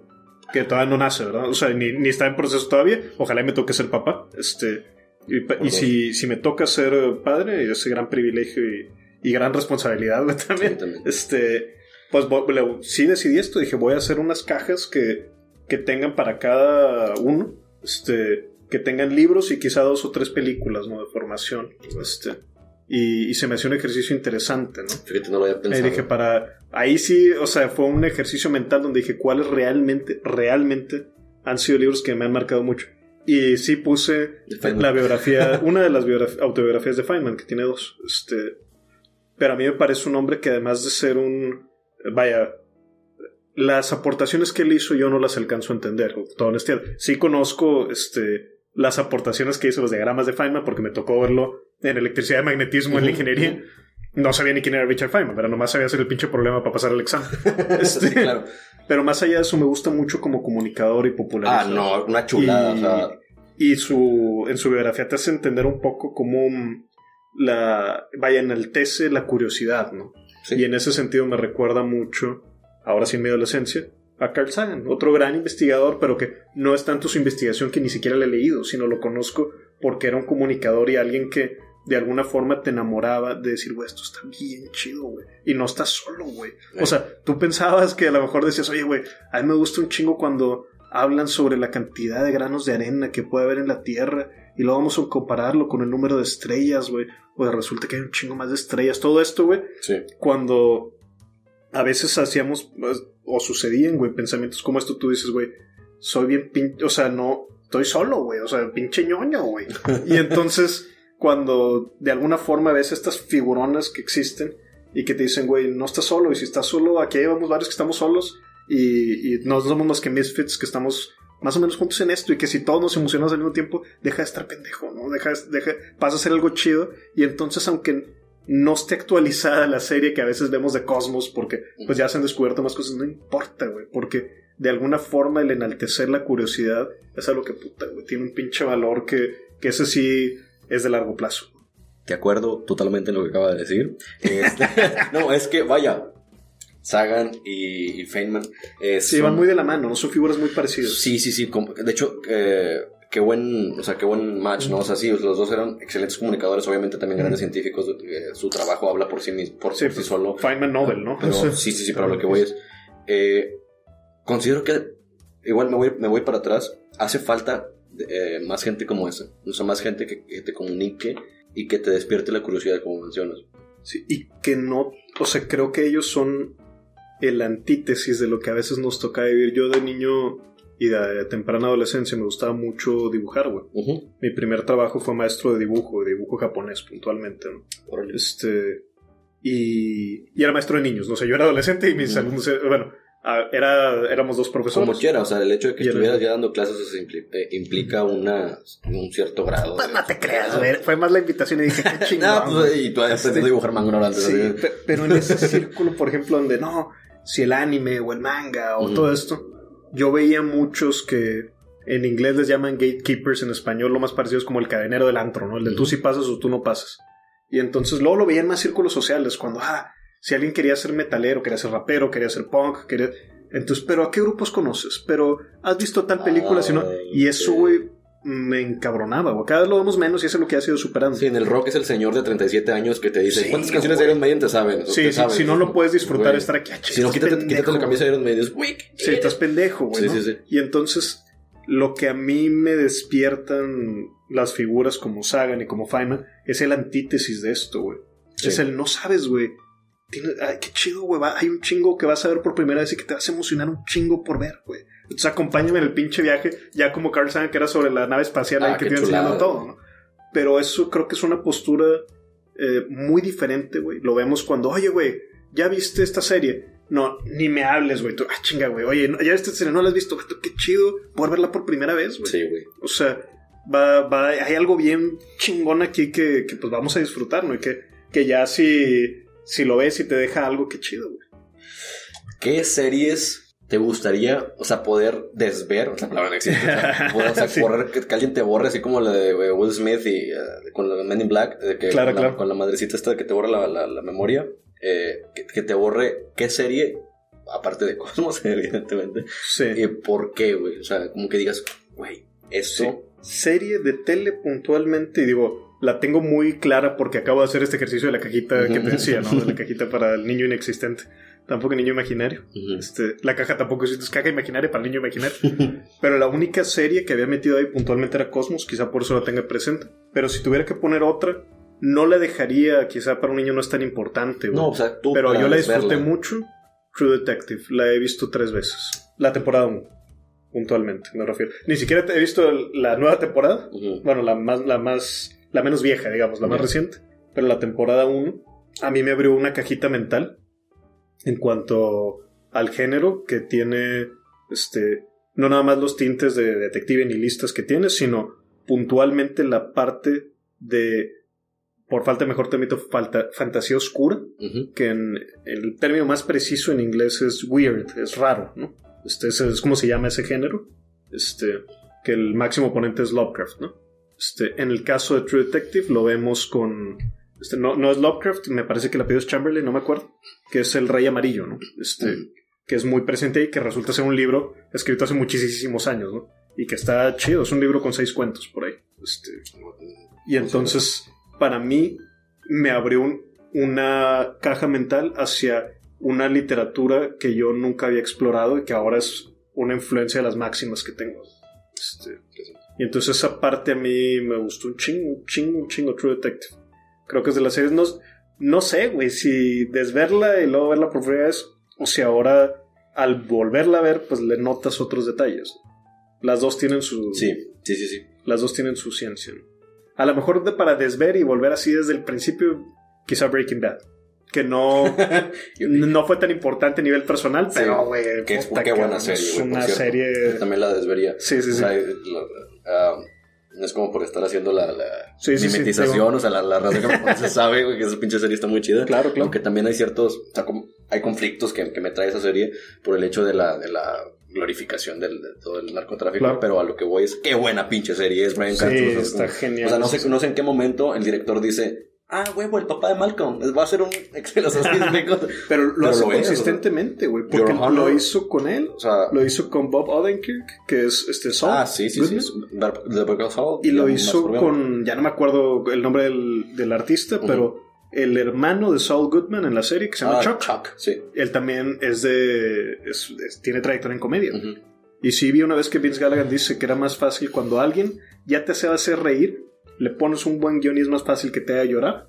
Al revés. Fíjate qué interesante que lo mencionas porque este Jordan Peele, esta Claro. dupla de dinámica de personajes que eh, Chappelle dice que lo llegaron a suplir en lo que él se Sí, sí, fue de sí. vacaciones. Eh, eh, este Jordan Peele con, con, con Get Out y Claro. el, la otra película no, no recuerdo su nombre, pero Sí, yo también la, la vi incluso, Este- pero Get Out fue la que más marcó. Porque Él na- dice- nadie lo ajá, esperaba. No, no, porque dice, ya te estoy haciendo reír, o sea, hacerte, o sea, dar, poder pasar de eso a, a, a terror es demasiado fácil. Es muy fácil, yo, sí, sí. wow, o sea, Yo también considero lo mismo y, y en palabras de, bueno, y palabras y en obra de Stephen King, ¿no? O sea, lo, lo Ok. ves en sus obras. Él tiene que ser muy chistoso a la hora de escribir, porque si no te vale madre a la hora de que, ah, estoy viendo esto de horror, pero si no había hecho empatía con el que está pasando por esa imagen o situación horrorosa, no va a tener la misma repercusión emocional Sí. y no va a funcionar como tal. Entonces, más que de acuerdo, lo, una de las herramientas máximas de un buen escritor es saber hacer reír. Y lo vemos, vuelvo con El Rey Amarillo. Este, el cuento, si recuerdo bien, espero ser preciso, se llama eh, las- el- La señal amarilla o el signo amarillo, sería la traducción más o menos. Y es curioso porque es un cuento que debe tener mm, por ahí, tiene más de 100 años fácil, pero no sé si ya hasta, no creo que 200 tenga, pero ya es muy antiguo. Y eh, tiene partes de risa, güey, a pesar de que es un cuento de terror, ¿no? Pero ya viene desde allá esa comprensión donde tienes que hacerte pasar por varias... Mientras más emociones pases durante un mismo texto y que sea consistente y que sea de alguna forma honesta, Sí. va a funcionar mejor el texto. Así como tal. Y uno puede examinar incluso el- desde que estás mapeando la historia, de decir, bueno, güey, ya tú dices, balanceo si lo amerita o no, pero como tal yo sí me lo he planteado, ¿y dónde está mi escena de lujuria, no? ¿Dónde está mi escena de risa? ¿Dónde está mi escena de terror? Y, y por ahí, este, pues las vas haciendo por diseño y como un mismo ejercicio, donde dices, a ver qué tal, güey, a ver si lo logro. Este, yo creo que es algo que, que vaya, es una herramienta más del escritor y del storyteller. Qué curioso que se llega al- a la misma aseveración también por, por parte de la filosofía, bueno, de un, de un filósofo, no, de, de un, de lingüista epistemólogo, de, Ludwig Wittgenstein. Dice que, bueno, dice, oye, oye, así como si estuviera aquí todavía vivo. ¿no? Este cabrón dijo una vez que Este, este güey me dijo en la carta asada. Sí. No, hombre, ojalá. Eh, mencionaba que se podía efectivamente hacer o realizar un, un tratado sobre filosofía con pura comedia. Y yo, wow, o sea, mira, no que- que, que que- máxima, o sea, eh, en, en ese tema. Considero que sí, pero que es, que es muy complejo. Y también de ese tipo de, de- de destellos o, o de, de genialidad, por así decirlo, se puede ver, ya hablamos de- del terror, pero en- recargándome para acá el tema de, de filosofía, eh, en, en, en Zizek. Cuando Zizek habla, aparte de que te da risa porque habla de una manera muy rara, se está trabando, tiene muchos tics, ¿verdad? tiene muchos Por ahí. tics y ah, se avienta muchos chistes. Y fíjate O sea, de- y- de- y- o sea, y- y com- pero siento que es de lo que mencionas parte de lo del comunicador, o sea, que para, para hacer que, la, que tengas eh, esa permanencia con lo que está diciendo, Claro. porque se puede ir de 0 a 100, o sea, te puede salir con una pendejada eh, que acaba de, de criticar, no sé, este... eh, a- a Scorsese, por ejemplo, que dice que no le gustan las, las cosas de Scorsese, aunque, aunque lo vio y lo, lo metió en sus películas pero luego se va y te, y te habla de filosofía de hace un chingo o, o te simplifica también en aforismos ciertas cosas y es como que, ok, o sea, ahorita que estaba diciendo, me acordé de, de Ludwig, luego me acordé de este güey, yo, claro, o sea, Es que sí sé, yo nunca lo he leído, lo he consumido en video, ¿no? es este, muy, muy, muy Como tal, y bueno, su... Este, tiene hasta incluso como es un documental sobre películas, cine perverso ahí, que, Ujú. que es muy bueno. Este, pero él es un provocador, ¿no? O sea, incluso sí lo he visto que lo acepte, que cuando en este famoso debate con Jordan Peterson, que le dices que tú no eres comunista, tú debías de ser como sisequista, ¿no? Pero el mismo güey acepta, yo digo que soy comunista como una provocación, a pesar de que sabe que no es lo más preciso, pero, pero a nivel comunicación le funciona muy bien. Sí, Y lo mismo, inolvidable, güey. O sea, ahorita cuando me, me acuerdo algunos clips donde por ahí habla que le caga la sabiduría, güey. Donde Sí, güey, hay algunos sí, así güey. muy, Pero, chingones, pero uno inolvidable es cuando le dicen tu primer recuerdo. Y el vato dice que cuando vio a su mamá desnuda, ¿no? Y luego dice, qué asco, güey. O sea, y dices de que no chingas. O sea, es un gran comunicador, Sí, güey. O sea, no lo hace es- voluntariamente, o sea, Claro, o sí, sea, sí es por el- diseño, El, vato, ¿no? sí, el, el- el vato está, tiene una facilidad de palabra bien cabrona, eh, y se me da mucha risa que mencionas de lo del, lo del debate, porque, güey, fue una, una cosa muy refrescante. Siento que va por ahí, güey. O sea, no, no me agrada tanto. O sea, sí, sí los he consumido los dos, güey. Sí. A Peterson y a, y a porque pues a- a con la razón sana. La raza en cabrón. Yo siempre le digo sí, Güey, es que me da un chingo de risa, güey, que es es como que. eh, Sartre, güey, Camus, o sea, no es, Sí, sí, güey, en pues. el pinche idioma. Al- Alberto Camus, ya chingan a su madre todos. Este.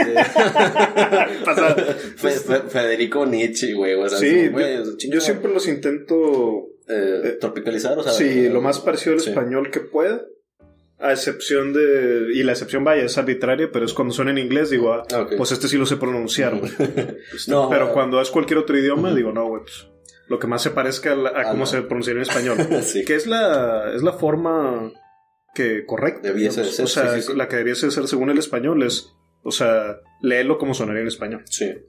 Eh, de lo que mencionas del, del- tema del, del debate, güey, que sí menciona lo del, lo del, eh, marxismo, sisequismo, comunismo, la chingada. Tienes No, razón, es marxismo, no es comunismo, ¿verdad? Eh, Creo. Lo eh, que le dice él, no me acuerdo. Sí, güey. una, Sí, sí. mamada así, güey, total. Sí. X. Creo que fue lo único acertado que le dijo en, en, en todo el debate, güey, porque sí se puso pistache. ¿Sabías que tiene en su casa, güey, en la entrada, así como tú tienes el, el- el- póster del podcast de eh, con- conversaciones con Fernando?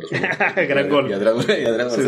Este, Sí, tiene arte comunista. tiene, no, tiene un Stalin, o sea, pero así Sí, de sí, que, como Heil Stalin, por así decirlo, pero, y, y- le pregunta un güey de Vice cuando va a su casa para una promo de no sé qué peli, no sé qué chingadera, de que, oye, ¿por qué tienes esto? Ah, para ver qué pendejo pregunta. Y yo, güey. Sí, ¿Que claro. no, que no, que no habías dicho Sí. que Stalin no es. Ah, no, pero es para ver qué pendejo pregunta, güey. Yo, güey. Sí, o sea, sí, sí, pues o un sea, provocador. güey. Sí, güey, toda tu pinche vida en torno a eso, güey. O sea, como que, ¿sabes qué? Voy a comprar un cuadro. O sea, qué gran chiste, güey, ¿sabes? Sí, O sea, sí, sí, es para tirar una madre. Sí, güey, pero a la larga. Cada que güey. alguien llegue a la casa. Güey. Pero Ah, sí, qué sí. A mí ese, ese intercambio, vaya, nos lo venden de alguna forma como debate, porque era lo Ah, que no lo hacía fue, güey. Vato. Pero hubo mucho respeto y eso yo lo vi como algo positivo. Mis respetos de parte de los dos. Ajá. Y eso, a, eso- a este tema quería llegar. Qué bueno que, que me haces regresar al, al- al- carril, porque si no me, me empiezo a desbarallar. Considero que eso fue, o ha sido, güey, de lo último, de cierta manera, eh, contenido que no es, que no sea, no sé, sex sales a la chingada, Ujú. que se nos ha puesto de compensadores que están vivos, güey. O sea, porque no Sí. es como que se pongan a debatir el Noam Chomsky, que también está vivo. Este, Sí, que sí, ya, eh, qué, qué chulada, pero bueno, dio una conferencia, eh, en- en- iba a decir hace poquito, ya tiene hace un año. Bueno, Entonces la pasa- ha pasado dando conferencias, pero es. No, es un súper chingón, pero no, definitivamente no, no, no ha habido, están... güey, no ha habido ese tipo de interacciones, güey. O sea, Claro, ese tipo de encuentros donde finalmente sí con paz, cosas güey, distintas. con- sí, sí, no mames, o sea, con, con- como dices, con respeto, respetó mucho la- la- las premisas, eh, muchas falacias de, de Peterson en, en ciertos temas, es como que, ¿sabes qué? Voy a omitir que intentaste encasillarme en el manifiesto comunista, güey, Sí, claro. que era un panfleto para trabajadores, todo el mundo lo sabe, o sea, no pretendía eh, que entendieras lo complejo de, de esta ideología Claro. o esta- este pensamiento, sino era un llamado a la acción para que el trabajador dijera, "Mm, Sí, va, como sí es quieres cierto". un buen punto de entrada, creo yo, porque lo puedes leer en unos 25 minutos, Ah, más sí, o menos. sí, sí. Y, y bueno, es un buen punto para decir, bueno, ¿cuál es la... eh, claro, si quieres resumir eh, pues la ideología que este güey se partió la madre escribiendo el capital en ese panfleto, pues Pero ahí, ahí estarías cayendo en un sesgo muy, muy cabrón, güey, porque es como que ya estás a priori definiendo a la otra persona y ni siquiera le has, o sea, claro. Sí, sí. ¿sabes? O sea, si él mismo, o sea, es, es- falaz porque primero te estoy encasillando como marxista y luego estoy viendo que tu pensamiento no es marxista. ¿Sí ves por dónde va? O sea, como Sí, que te encasillé yo primero. Ahí también, ¿no crees que hay un una autoetiquetación o no sé cómo llamarle de, de Sisek? Que él dice, ah, yo soy marxista, abiertamente. Ah, sí, sí, sí. sí. Entonces, Pero vaya, sabes que va... la generalización que hizo Peterson de, ah, eres marxista, entonces el marxismo es esto. Ah, y lo- sí, pero sabes, volvemos a lo mismo, a, a- a- a la, a la mala interpretación del aforismo. Claro. Sí, sí, ¿Sabes? sí. Porque Peterson Sí, sí, sí. turbo con- conservador de que, ah, ¿sabes? Sí, yo, yo supongo, sin saber, obviamente es imposible que yo supiera esto, ¿no? Pero que antes de conocer el trabajo de cada uno mutuamente, supongo que los dos pensaron, este güey es un pendejo. güey". Sí, güey. Y- y luego ya- Eso es lo que hay que evitar, güey. Sí, o sea, sí. tú no puedes llegar... pero, vaya, pero llegaron a este punto de conversación donde, como Sí, dices, güey. hubo un respeto muy fuerte, donde la entre comillas queja de alguna gente que lo veía como entretenimiento que lo es, quizá, pero es un no se dieron en la madre, así como que no se aventaron el burn güey. que te avientas en un tweet. Pues no, güey. O sea, pues eso no era la idea, ¿no? Qué bueno que lo mencionas, Sí. güey. Considero que ahorita hay mucha, en las redes sociales, se, se, una, una vanaglorización de, de, uh, o sea, como que de sick burns, o sea, ya ni Sí, se sí, que debate, de vuelta a la secundaria. ¿no? Y es, güey, O sea- claro, güey, o sea, ¿qué, qué, qué pendejada es esa, güey? O sea, en, en vez de poder tener de, una tesis y, y, o sea, un- hacer una, una especie de, yo lo menciono mucho con juxtaposición, una juxtaposición en, en arte, por ejemplo, es el, el yin yang, juntar negro y blanco y hacer una, una obra un chingona. Eh, en, en- en gramática es otra cosa, no es hablar muy, muy especie de raro, eh, ca- casi galimatías y muy ambiguo. Pero en, en, arte, güey, en, en este tipo de, de espacios, de juntar opuestos o presuntamente opuestos Sí, claro. para poder generar algo distinto y muy chingón, no se da, güey. No, es muy raro. Es, es Con respeto. con excepcional en el con- sentido estricto de la palabra, ¿no? Sí, güey.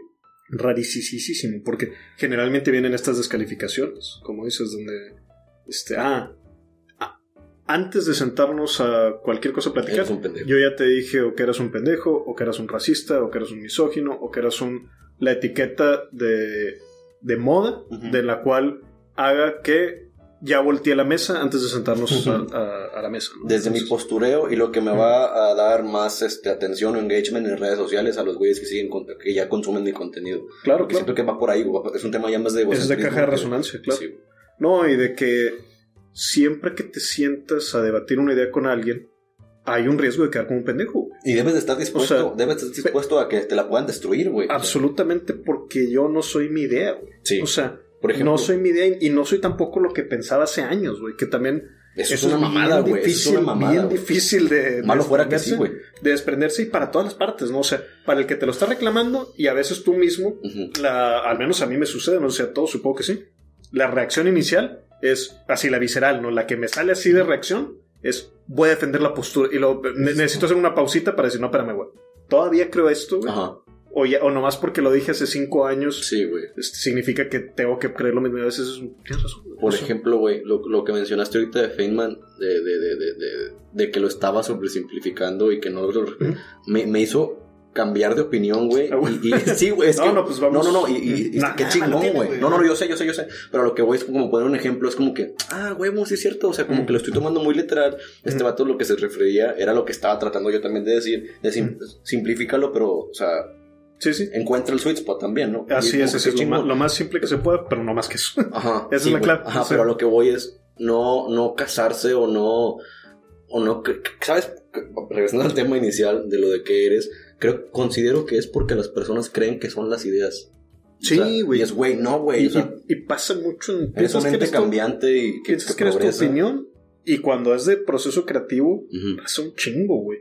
Que lo vemos, lo veo mucho este, en talleres de literatura y más, donde a veces cuando alguien llega con un- una obra, digamos, y es un, oye, pues la idea es que la comentemos y la mejoremos, ¿no? Sí. Y en- pero hay un grado muy fuerte de, de salir a la defensiva. Y es muy duro porque ahí tú- lo, lo vi también profesionalmente cuando estuve trabajando en, en televisión y en más áreas, o sea, donde más áreas creativas, donde es un que el equipo funcione bien y vaya que en televisión lo entendíamos muy bien los que estábamos en ese equipo. Era si yo aviento una idea y no está chida, güey, no me estás diciendo que soy un pendejo, güey. Me estás diciendo que la idea no está chida, güey. Si tú pensaras que soy un pendejo, güey, no estaríamos sentados, güey. Los que estamos sentados aquí es porque reconocemos que tenemos cierto grado, no nomás de talento, güey, sino de, de entrega profesional, de respeto Sí. y demás, güey. O sea, si no, no estaríamos aquí sentados. Pero si yo aviento una idea y no está chida, eh, no pasa nada, güey. Tengo, o sea, aventamos otras más, rebotamos, Sí, nos claro. pasamos la pelota y de repente, ya al final, pasan los meses, güey. No me acuerdo ni a quién chingados se nos ocurrió cuál idea de las que ejecutamos. Porque realmente la supimos trabajar en equipo. Y eso es algo bien, bien, bien, eh, bien humano. Y aquí me voy a atrever a hacer una aseveración sin todo el fundamento, pero es, creo que es muy latinoamericano. Decir, ah, yo dije esta idea y tú piensas que, es, que hay algo equivocado.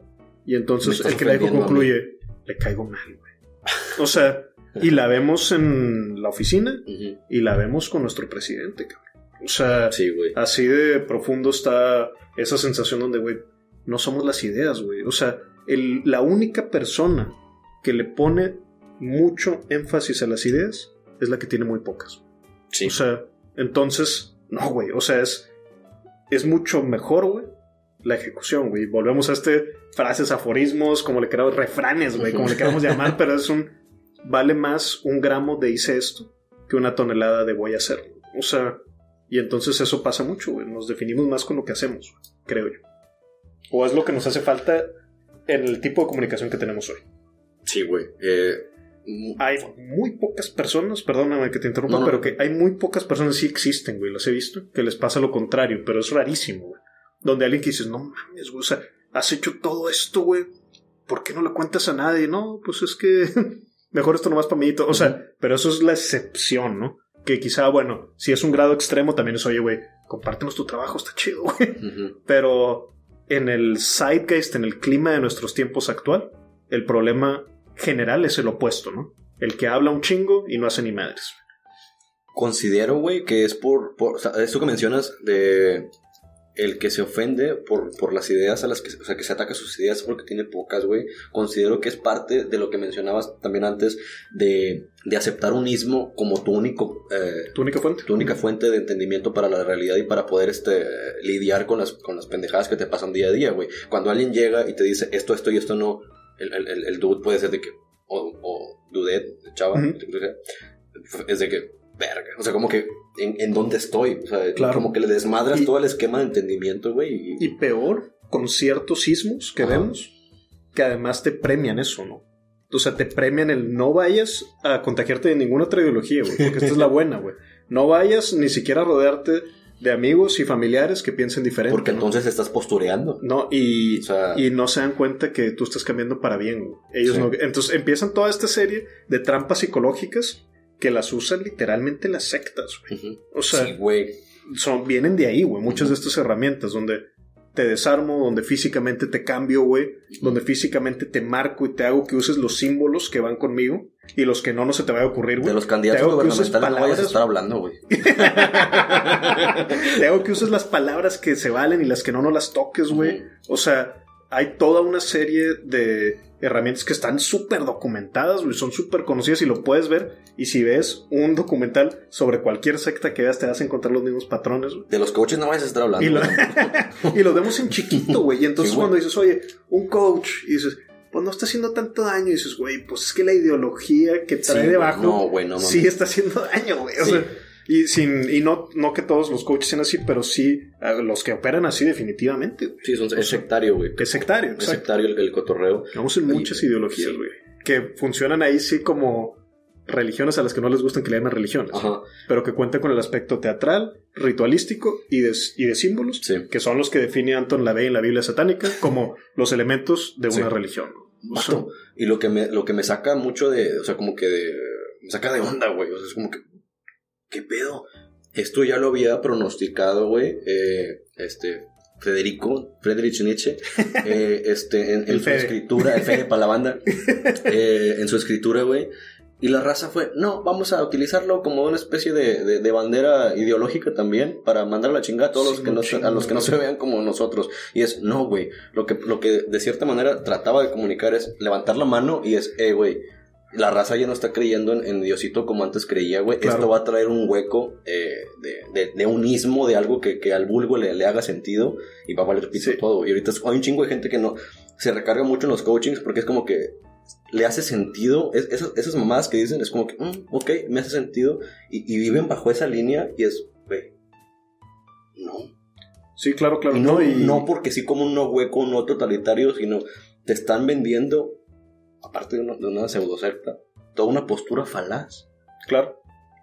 Muy No, y donde no cuestiones es muy bien Ah, premiado, sí. ¿no? Sí, sí, o sea, y sí, güey, lo escuché de alguien que sí había leído la obra de Nietzsche y la conocía mucho más profundidad que yo. Pero esto que dices que se, de alguna forma se malentiende mucho el mensaje y decía que cuando decía Dios está muerto no era una celebración. No, güey, era Dios está muerto, nosotros le hemos matado y la sangre corre en nuestras manos, güey. Eso Sí, se y es a que un- la imagen de Dios ya no se veneraba como se veneraba antes. Exacto, exacto. Y que el... Pero ahorita, pues eso, cuando a mí me llegó la primera vez en la adolescencia, Ah, güey, esa frase es uh, bien hecho, güey. Uh, sí, claro, güey, porque Dios está muerto, mira, es una celebración de que no estamos oprimidos por la religión, ¿verdad? Sí. Ese, es el entendimiento cuando sobresimplificamos. Ajá, y es, justamente. y es, no, güey, ya no estamos... Ay, ya- no, ya no podemos recaer ahí, ¿no? Ajá, sí, sí, sí. Y es. O sea, ya no, ya, ya no, ah, de cierta manera, eso que le daba sentido al, al- al hombre, pues Sí, ya no porque- existe, güey. O sea, tienes que buscar algo que te dé sentido, si no, pues llegas a la filosofía del absurdo de Albert, de Albert Camus, mátate, güey. O sea, no, no lo Sí, hagas, o sea, es, mátate filosóficamente, mátate, o sea, de cierta manera en la que, en la que te haga sentido, porque tienes que darle un sentido a la vida, güey, si no, pues cuál es el, cuál es el chiste de este pedo. Totalmente, totalmente de acuerdo. Pero considero que ya eh, llegar a estos temas en, en, en filosofía, güey, no, obviamente es una conversación que lleva miles de años hablándose y no se va a terminar. Eh, para ya como cierre, güey, y para que a la gente que no, que no te tenga el gusto de conocerte, o de tu trabajo, tu obra, tu legado, eh, ¿Quién es Fernando Schwarzenegger? Sí. No, hombre, mira, ahorita decías que, que no, va, no se va a terminar y qué bueno que no se termine. Porque creo que el punto del, de la conversación es esa, ¿no? Regresando hace ratito, me acordé de Galeano, pues ahora vamos a traerlo otra vez a la mesa que decía, el punto de la utopía no es llegar, no es, es seguir caminando. Sí. Entonces, creo que debe ir por ahí. Mencionaste también ahorita una palabra clave que me brilló y la anoté aquí, que es tu legado, ¿no? Y aquí yo no creo en tal cosa, güey. Así de plano, de plano no, no lo creo. güey. Se me quedó muy grabado en una ocasión que tuve oportunidad de platicar con Darren Hardy, un autor de este, New York Times bestselling author, vaya, y una especie de, vaya, su libro, si lo pusieras en algún, en algún librero, digamos, de, Sí. la, de la tienda, si eres muy benévolo lo pondrías en business, en negocios. Si no eres tan benévolo lo pones en autoayuda. Y entonces me toca conocerlo a él. Y la primera impresión dije, no, pues viene a dar una conferencia, pues X, ¿no? Y yo no me esperaba encontrarme con alguien que fuera a marcarme de una forma tan brutal y tan positiva, güey, en toda honestidad. Y entonces para mí es algo muy fuerte, ¿no? Porque rompe también cuando a veces uno piensa pendejamente y nos está jugando el ego en contra y, güey, de decir, ah, no, güey, yo no puedo aprender nada de este güey. O sea, y al, al revés, las dos cosas, ¿no? A veces vemos a personas para arriba y vemos a personas para abajo y las dos están equivocadas, ¿no? O sea, en ese sentido, me gustó mucho, como lo decía Matthew McConaughey, el mundo es plano, ¿no? O sea, en el, Sí, en el sentido no literal, ¿verdad? Sí. Y un- platicando con Darren, se me quedó muy grabado, esto lo cuento más a detalle en uno de mis libros, en Quema este libro, que habla del proceso creativo, pero estaba con este güey. Por cierto. Ah, bueno, estuvo muy buenas ventas cuando lo publiqué en inglés. Es otra historia, pero bueno. Estábamos por ahí, este, en una mesa donde el güey ya se, este, estábamos cenando. Y dije, ah, güey, ¿qué es lo menos mamón que puedo pedir aquí? Porque era un restaurante súper fresa. ¿no? Sí. Veo una hamburguesa, güey, llega una hamburguesa, güey, de color negro, güey. O sea, nunca había vuelto a ver así un... El pan era negro y la hamburguesa era negra. Y dije, ¿qué? O sea, así son las hamburguesas fresas, ¿no? Al parecer. Pero bueno, que ya terminó el desmadre, güey. Estaba con mi querida profesora de filosofía, Marta- la doctora Marta Sañudo, Ujú. eh, doctora en teología, por cierto, este, y maestra de discursos éticos contemporáneos y más. Estaba Darren Hardy y estaba yo. Terminamos de platicar, güey, súper chingona la plática porque hablamos junto del, proce- del proceso de publicación, de ideas. Mi maestra le decía, por ejemplo, es que lo que tú dices no es nada nuevo. Le dice, esto ya lo decía Aristóteles. Y, él- y Darren le decía, exactamente, güey. Yo no digo nada nuevo, güey. Solamente lo estoy comunicando y masificando, ¿no? Y más. Total, güey. Ya el güey se para. Porque si ya me tengo que ir, dejó pagada ahí la cuenta. Porque me están esperando. Ahí estaba en el mismo hotel de él. Y dice, porque voy a dar un webinar, ¿no? Y entonces le digo, oye, una pregunta antes de que te vayas. Le dije, tú ya tienes más dinero del que necesitas toda tu vida. ¿Qué opinas del legado? Y entonces el güey veo que ve el reloj. Ya va tarde el cabrón. Voltea a ver, respira. Y se vuelve a sentar en la mesa y dice, que chingue su madre, que se esperan estos güeyes, ¿no? Y entonces me explica ahí en tres pasos muy sencillos. Y me dice que cuando... Puso un ejemplo así primero muy, muy americano, ¿no? Ponía de que si tú midieras del West Coast al East Coast, sea, los dos lados del país de Estados Unidos, y pusieras una cinta métrica, de cuenta, o sea, para, para poder medir cuánto, to- todo el rango, ¿no? Haz de cuenta todo lo que mide, decía, nuestra vida sería así bien poquitito, menos de un centímetro, o sea, así como si fuera el timeline de toda la historia de, de la Ah, Tierra, sí. ¿no? Este, y ya, ok, la verdad, ese ejemplo así como que se me hizo muy general, ¿no? Y le dijo, pero vámonos más cerca. Y entonces me platicó un día que él estaba de viaje, creo que estaba en Barcelona, no me acuerdo. Sale a correr aquel día, el güey hace mucho ejercicio. Y entonces de repente va pasando y ve un lugar así con una estatua súper chingona, ¿no? Y dice, ay, güey, entonces se acerca, va trotando y dice, ah, mira, está muy chida, güey, la pinche estatua, ¿no? Y se, se acerca para leer la plaquita, a ver, pues, de quién era, ¿no? Y oye, güey, está borrada, ¿no? O sea, no se podía leer. Y este güey, ah, bueno, entonces le pregunta a alguien que va pasando, oye, ¿este quién era, no? Este de esta estatua. Y dice, pues quién sabe, güey, ¿no? O sea, y entonces pasa otro, le pregunta, ¿y esta estatua de quién es? Y pues quién sabe, ¿no? Y yo me puse a pensar en las mismas estatuas que veo en los parques y es cierto, güey, no sé ni quién chingados son, ¿no? Y Darren me decía, pero este güey era seguro, güey, con el que tú decías, quisiera, güey, poder ir a comer una vez con este güey, porque este güey era un chingón, güey. Era el que hacía que las cosas pasaran, ¿no? O sea, tanto que lo, entre comillas, inmortalizaron una estatua, ¿no? Y ahorita, güey, al paso de 50 años, 100 años, no sabemos ni qué hizo, güey. Y si se llama, no sé cómo, y si fue alcalde, nos vale madre, güey. O decía, pero vámonos más cerca. Y me dijo, ¿sabes cómo se llaman los abuelitos de tus abuelitos? Y entonces vio mi cara de terror, güey. Donde ¿cómo se llaman los abuelitos de mis abuelitos, güey? Si yo los quiero un chingo, güey. Los quise mucho y algunos ya no están, güey. Este, ¿cómo se llaman sus abuelitos? Entonces, y vio mi cara así de terror y me dijo, no te preocupes, güey. Me dijo, casi nadie sabe, güey. Me dijo, y los que saben, güey, te pueden decir una o dos líneas que se aprendieron, se memorizaron, y es todo. Dice, no hay tal cosa como el legado. Y me decía, no es por algo feo, no es algo gacho, no es... Lo que nos dice es que lo que tenemos es lo que podamos hacer hoy. Por los que aquí están con nosotros, por los que nos rodean y por los que podemos de alguna forma impactar hoy, güey. No estés haciéndote puñetas mentales de cómo se van a acordar de mí en 100 años, cómo se... Sí. Porque eso no es importante, güey. Incluso lo vemos con los grandes maestros que leemos a veces que tienen siglos o que tienen milenios.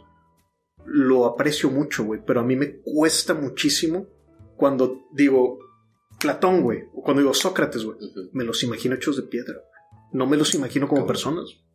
O sea, así de lejanos los veo, ¿no? Entonces, no, Platón y Sócrates no se tenían que estar preocupando por lo que yo fuera a pensar un chingo de años después, güey. Ellos hicieron lo que tenían que hacer y ya, güey. Entonces creo que nos toca hacer lo mismo, güey. Nos toca no perdernos en lo que luego van a pensar o en lo que si digo ahorita y me equivoco, sino nos toca estar lo más en el presente que podamos. Qué chingón. Creo que va por ahí.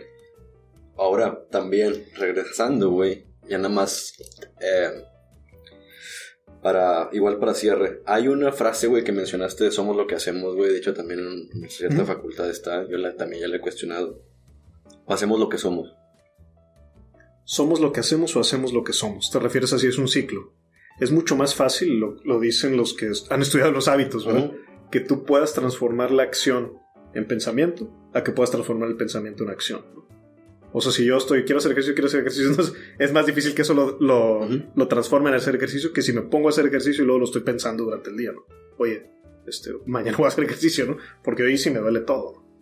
Este, no tengo la respuesta como tal clarísima. Nunca me la había cuestionado.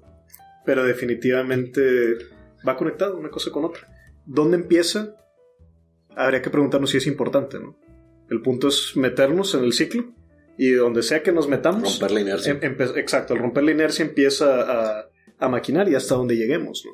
Si logramos poquito, logramos poquito, güey. Si no logramos cambiar el mundo, no logramos cambiar el mundo, güey. Yo lo que es una historia que veo cada vez a nivel más profundo y vaya, lo digo cerrando de alguna forma con Ujú. pues el grado que perseguí, lo que pienso hacer toda mi vida es storytelling, es escribir. Este, y el ejemplo que me gustó, lo, lo escribí hace unos dos días en Twitter, lo traigo presente. Es de la película puntualmente, porque nunca he leído el libro, güey. Del Señor de los Anillos. Y donde yo cuando la vi de niño, decía, ah, güey, Aragorn, qué chingón, ¿no? El, el caballero, el que luego se convierte en rey, el que todo. Sí.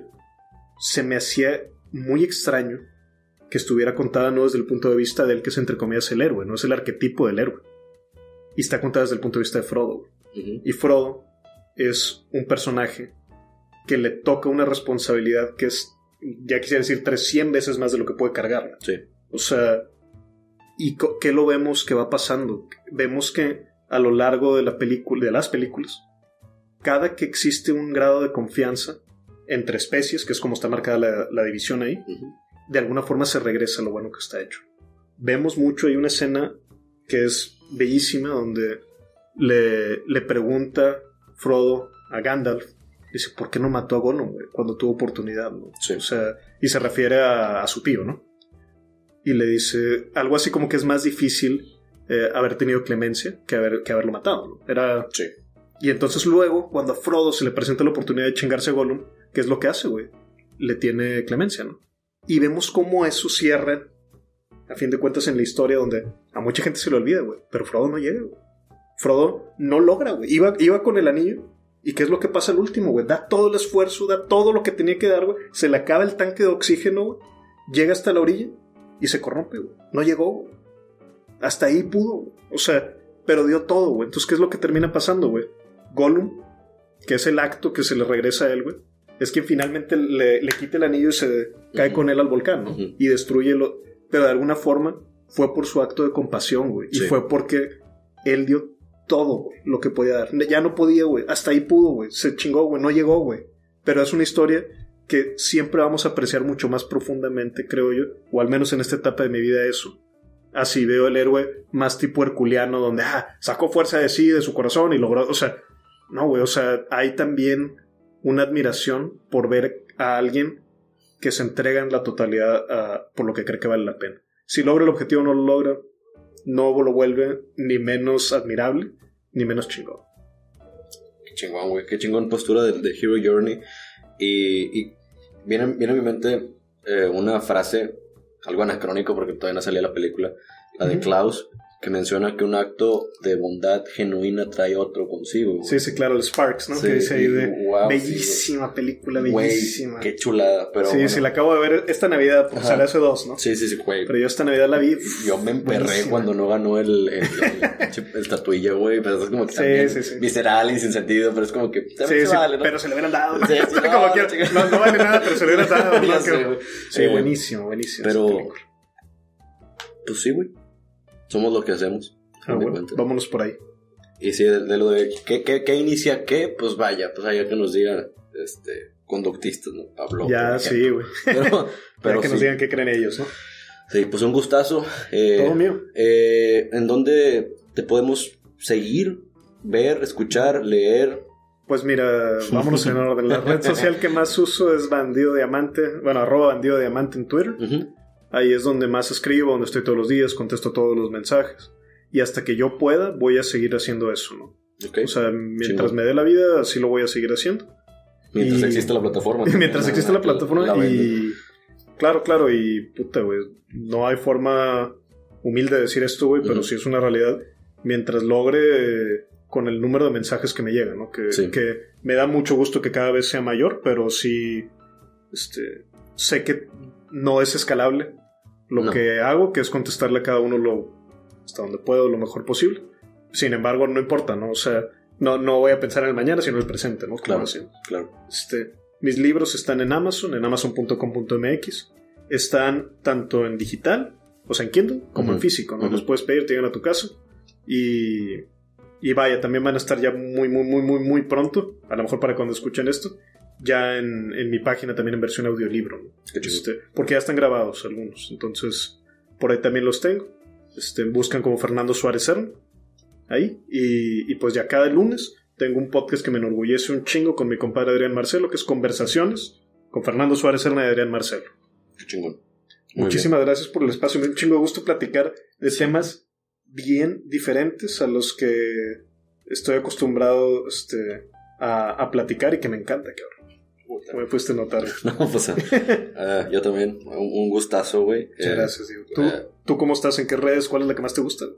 La que más me gusta, güey, es, es Twitter. Estoy. eh, estoy ahí oscilando en, en- en- en ese, en ese espacio entre Instagram, eh, Twitter. Y no sé si sea red social, güey. según yo era una plataforma para, ¿Pornhub? para checar memes. No, no es cierto, no te creas. No, güey, OnlyFans, OnlyFans, güey. OnlyFans. Vendiendo fotos Ahí te encontramos. de patas, este. No. Nine güey. Nine Gag. Ah, no mames, tengo, sin meterme al menos, Ajá. unos 5 años. No mames. O sea, la usaba como, voy a inventar, pero así mi memoria, creo Ajá. que es como en el 2012 más o menos, que era Güey, simplemente un scroll de memes, güey. Sí. O sea, Pero, eh, vato, se hizo. Eh, no sé, ah, no sé ni qué es fue- ahorita, güey. Fue evolucionando, güey. Métete, güey. DJ evolucionamos ahorita es algo que nada que ver con Sí, la primera güey. evolución, güey. Pides pizza, la, pides pizza la chingada, güey. No O sé. sea, madre, me voy a meter, güey. Me voy a meter, voy a buscar ahí Nine Gag. Um, pero sí. Bueno, raza, eh, también. um, esta plática considero que fue muy catártica. Se- obviamente mencionaba ahorita también, no sé si cancelado o no, pero la raza ya le lleva mucha contracultura a Carl Jung, que una buena conversación es como una reacción química, ¿no? O sea, se mezcla parte tuya con la mía, parte mía con la tuya, y la chingada, y, y considero que esto fue una excelente y una buena conversación. Y también lo decía el, el moderador medio meco de- del debate de Sishay con Peterson, de que una buena conversación son las que no se terminan. Una buena conversación son de las que no se terminan. Así que considero que, pues, se tenga más estos espacios, güey, y no se terminen. Va, seguimos con eso. Vale. Cerramos con una frase de Jung más que me gusta mucho, Va. que es lo que niegas te somete, lo que aceptas te transforma. Y vaya que sí lo es. Sí, güey. Y ahorita anda mucho de moda que, que, el- que, que se niegue, güey, que se, Claro. que digas, ah, no. De hecho, lo puse en Twitter, güey. Pero ¿quién era Freud más que un este viejo cochino cocainómano? Y, y quién No, era sí, Jung sí. más que un viejo viejillo puñetas que se creía brujo, güey. O sea, Sí, sí, sí. eh, pero no, no es cierto, güey, para nada. No, no, no, pero para mandaste nada. la provocación ahí. Ves que Sí, también güey. eres de bombazos, Sí, cabrón. güey, sí. Pero no, chequen mucho su trabajo. Eh, Claro. Si quieren, si no, también pueden seguir haciendo lo que ustedes quieran. No es, no es de huevo, no es totalitario este pedo. Pero, chequen mucho el contenido que hacen personas como Fernando, como este Adrián, eh, junto y en, en separado. Y como Diego. No, pues, eh, no sé, güey. No sé, no sé, güey. Pero bueno, oh, un gustazo. Vale. Nos vamos.